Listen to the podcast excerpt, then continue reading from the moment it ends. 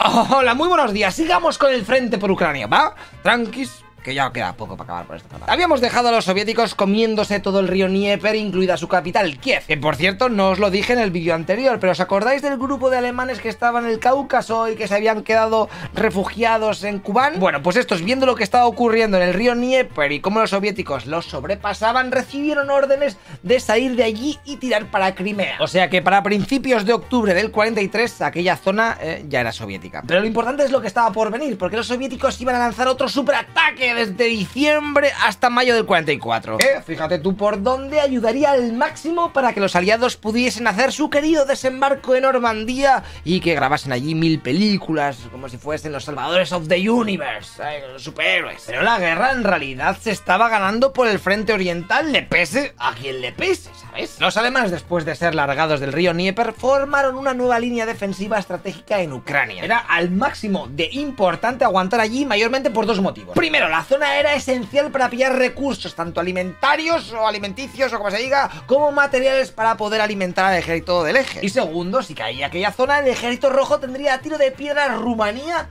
Bulgaria y Hungría. Tres importantes aliados del eje que de ver al enemigo tan cerca seguro que se rendían y se cambiaban de mando o vete tú a lo que, lo que van a hacer. Porque ya vimos lo que pasó con Italia. ¿eh? Así que había que impedir que se volviese a repetir. Por eso los alemanes habían hecho ingentes esfuerzos por traer unidades de todas partes de Europa allí, de refuerzo, incluyendo a muchos de los hombres y tanques que tenían protegiendo la costa francesa ante el posible desembarco aliado. Date cuenta que el 40% de todas las tropas y el 72% de los panzers de todo el frente oriental se habían puesto ahí, en Ucrania, para frenar la más que probable ofensiva soviética. Hitler tenía la esperanza de aguantar y con el tiempo volver a conectarse con la península de Crimea en donde se habían quedado unidades suyas totalmente aisladas. Pero sus comandantes no lo veían tan claro y pidieron por favor mover las líneas más para atrás y así preparar una defensa más férrea. Pero Adolf dijo que no. Que no se puede regalar más terreno a Stalin. A ver cómo quieres que os lo diga. En el otro bando, el ejército rojo ya estaba preparando una de las mayores ofensivas decisivas de toda la guerra. Iba a arrebatar todas aquellas tierras fértiles al enemigo, además de que querían partir en dos a la columna del sur, ¿eh? llegando rápidamente a los montes Cárpatos mientras eran apoyados por los partisanos en la retaguardia que debían atacar las comunicaciones alemanas y cruces de carretera y guarniciones de la retaguardia y todas esas movidas. El combate iba a ser bastante durillo, ya que la zona en la que se iban a meter estaba petada de pantanos, bosques, estepas, montañas... Pero bueno, era un mix de todos los mapas. Y encima justo ese invierno iba a ser menos duro que el anterior en el que habían llegado a tener temperaturas de menos 40 grados, así que los terrenos con los deshielos se volverían auténticos campos de barro y lodazales. Que te des cuenta un poquito, un reportero británico de guerra que estaba por la zona dijo: Todo el país está inundado, hay que ver el barro ucraniano para creerlo. La mayoría de los vehículos se quedan atrapados excepto los tanques rusos T-34. Estas condiciones de mierda eh, hicieron que la maniobrabilidad y el movimiento de los refuerzos pues fuese muy lento para ambos bandos. Venga, pero vamos a ver qué pasa. El 24 de diciembre del 43 los soviéticos lanzan la primera parte del plan. Atacan por la zona de Kiev, en donde ganan bastante territorio, y los alemanes tienen que pedir permiso a Hitler para poder retirarse. Ya a estas tropas, tras unos días, no les queda más narices que echarse para atrás, teniendo un porrón de bajas. Aquí es cuando los alemanes deciden traer refuerzos de Rumanía, Hungría y Yugoslavia para echar una mano. Por el medio, los soviéticos también avanzan y toman la importante ciudad de Kirovograd. Y por la zona, en la ciudad de Korsun, el 24 de enero, el ejército rojo consigue, tras un rápido movimiento, rodear a 60.000 alemanes, creando una bolsa conocida como Pequeña Stalingrad debido a todos los feroces ataques que hubo allí. Nada más y nada menos que 27 divisiones soviéticas se lanzaron para destruir esta bolsa, pero el lodo hizo que todo fuese más lento, así que los alemanes reaccionaron y se les llevó un cuerpo de panzers para intentar auxiliarles y sacarles de allí. Atacaron desde el sur eh, y consiguieron llegar al cerco y rescataron a gran parte de los alemanes. Pero otros tantos no tuvieron tanta suerte y tuvieron que idear otra vez ya con el cerco cerrado una fuga final que ya te digo que le salió bastante mal. En esta operación terminaron cayendo 15.000 prisioneros de guerra alemanes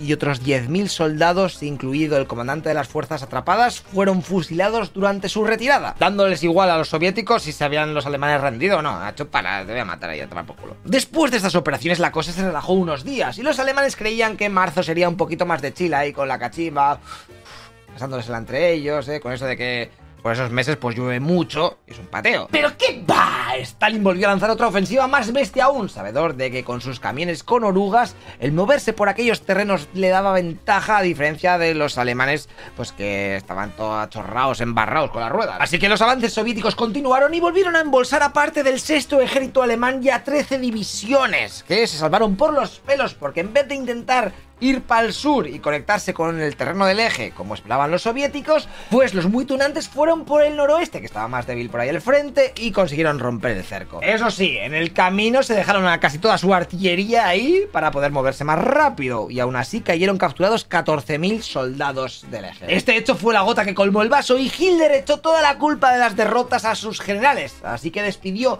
a los dos comandantes de los ejércitos de esa zona. El ejército rojo por fin había conseguido lo que buscaba, se había adentrado tanto por el medio que la columna sur de los alemanes había quedado dividida en dos. De hecho, estos soldados ya no sabrán los unos de los otros porque los del centro, o sea, los que están un poquito más al norte, tendrán que ir defendiendo todo ahí para Polonia. Mientras que los del sur, pues harán lo mismo, pero por Rumanía y los Balcanes. O sea, cada uno va a ir a su lado. Y justamente por este último flanco, el del sur, los Lokovodkas habían conseguido nuevos avances, logrando pillar Odessa y metiéndose ya en territorio. territorio territorio rumano. Acaban de lograr una importante victoria estratégica los de Stalin, cargándose muchas veces a la mitad de las unidades enemigas. Hitler estaba que echaba espuma por la boca y miles de oficiales intermedios y subalternos fueron destituidos y juzgados por tribunales militares por aquella derrota, que fue al máximo determinante, ya que para defenderse los alemanes trajeron a más de medio millón de soldados y casi mil tanques de Francia y otros frentes, abriendo el camino ahí para que luego viniesen los aliados. Y encima espera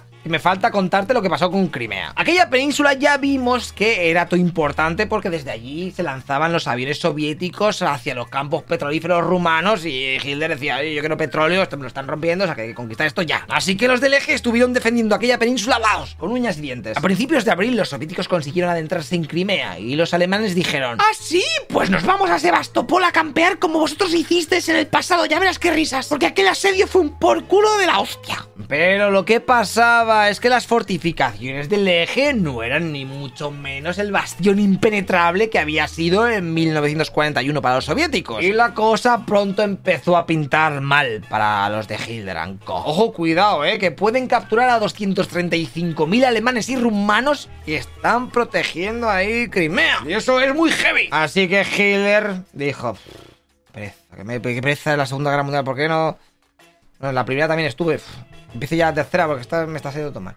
Bueno, así que Hitler dio la orden de que se empezase a evacuar a toda aquella peña, a toda esa gente. Rumanía llevó todos los barcos que tenía para hacer de taxi y sacarlos de allí, mientras que la artillería y la aviación y submarinos soviéticos estaban por culo, vamos, intentando reventar todo lo que se movía por el agua. Y algunas sí que dieron, porque llegaron a morir cerca de 60.000 soldados ahogados durante estas evacuaciones express de Crimea. Este medio éxito alemán, porque sí, se consiguió evacuar a la mayoría de los soldados, y fracaso porque también se perdió Sebastopol y te mataron unos cuantos. Unido a que el ejército rojo ya estaba tocando su suelo, hizo ver a los líderes rumanos que a lo mejor estaban en el bando perdedor de la guerra y comenzaron con las conversaciones secretas de paz con Moscú. Una cosa curiosa es que toda la operación y el avance soviético que hemos visto a lo largo de este capítulo fue la leche de importante, pero no es muy conocido por dos motivos. Primero, los países occidentales cuando empezó la Guerra Fría compraron el relato de Estados Unidos y desprestigiaron los avances soviéticos, diciendo que si se había ganado la guerra era porque los yankees habían ido a echarles una mano.